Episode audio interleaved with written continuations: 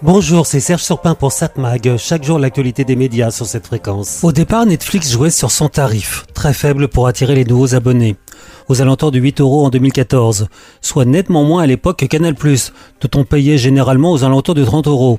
Je parle de Canal+, et donc de la France, mais la formule a aussi fonctionné un peu partout dans le monde. Plus de 250 millions d'abonnés à Netflix dans le monde, et plus de 12 millions en France. Et petit à petit, Netflix a lancé des formules plus chères, avec plus ou moins d'écrans ouverts en même temps.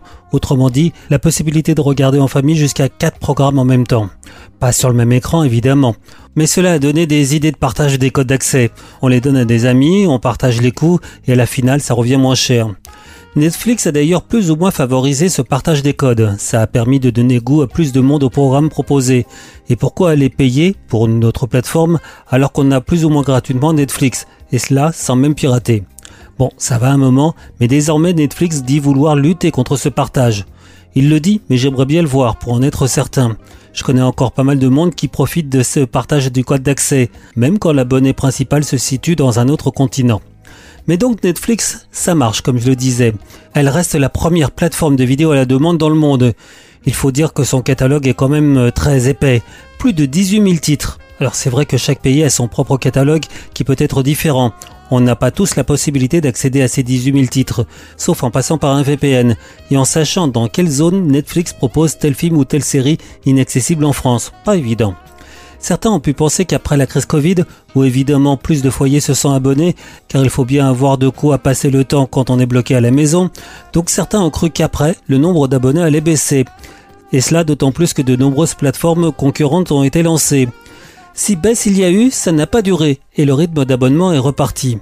Avec une différence par rapport aux autres plateformes, Netflix est bénéficiaire, aucune autre plateforme ne peut s'en prévaloir. Mais quand même, Netflix a senti le vent passer et a réagi. Comme le prix des abonnements commençait à pas mal monter, ils ont alors lancé une formule moins chère, mais avec publicité. Et surprise ou pas, ça marche. Près d'un tiers des nouveaux abonnés choisissent cette formule. Mieux pour Netflix, cette formule pas chère est plus rentable que la formule d'entrée de gamme avec publicité, vendue pourtant un peu plus cher. Il n'a pas fallu longtemps pour en tirer les conséquences. Netflix vient d'annoncer la suppression en France de l'offre d'entrée de gamme essentielle à 10,99€ par mois. Une suppression de cette offre qui est d'ailleurs effective aussi au Canada, États-Unis et Royaume-Uni. Il reste désormais trois formules disponibles. 5,99€ avec publicité et un seul écran, 13,49€, deux écrans sans pub, et 19,99€, quatre écrans sans pub avec un meilleur débit, autrement dit une meilleure qualité d'image. Bon maintenant, miser sur la publicité va obliger Netflix à plus communiquer sur les audiences de ses programmes. Logique, un annonceur a besoin de connaître l'efficacité de ses campagnes de publicité. Et c'est de plus en plus le cas, donc Netflix dévoile le top 10 mensuel mondial ou par pays depuis quelques temps. Désormais, Netflix publie aussi les tendances par semestre. À noter que Netflix relève l'engouement pour des histoires non anglophones qui ont généré 30% de l'ensemble des visionnages. L'un des plus gros succès francophones de ce classement est la série Netflix Jusqu'ici tout va bien, sortie le 7 avril 2023 avec 36 millions d'heures visionnées. Et oui, Netflix publie le nombre d'heures visionnées et non pas le nombre de vues par programme.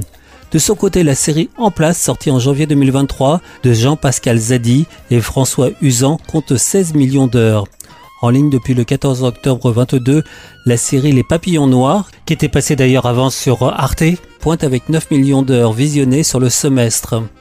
À noter que Médiamétrie va publier prochainement les audiences de Netflix et autres plateformes. Cela va permettre de mieux comparer les audiences avec la télévision normale, la TNT, et ça risque de faire mal. 7 Mag, l'actu des médias. Bon, à voir la télévision classique sur la TNT ce soir à 21h. Sur TF1, un thriller sans identité. C'est un film signé Jaume Collet Serra de 2011 avec Liane Nielsen et Diane Kruger. À Berlin, dans une conférence, un Américain est victime d'un accident. Lorsqu'il se réveille de son coma, il se rend compte que sa femme ne le reconnaît pas. Gênant. France 2 propose Prodige. À l'occasion des 10 ans, Prodige, le rendez-vous incontournable des fêtes de fin d'année, organise un anniversaire féerique dans un écrin aux couleurs de Noël. Faustine Bollard et le jury d'exception sont présents. En général, un programme assez plaisant à regarder. France 3 propose un téléfilm Crime dans les Alpilles. C'est avec Florence Pernel. En Provence, une vice-procureure et un commandant de gendarmerie tentent de faire abstraction de leur dissension pour élucider le meurtre d'une jeune femme, pour un thème assez classique. France 5 propose La guerre des trônes, la véritable histoire de l'Europe. C'est un docu-fiction, on va dire? Depuis 1789, trois femmes vont vivre les prémices de la Révolution de façon différente.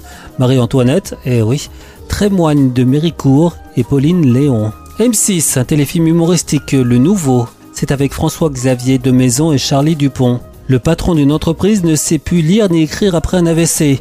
Il décide de se rééduquer en secret avec un ami d'enfance, un enseignant un peu fantasque. Voilà donc ce qu'il y a à la télé ce soir.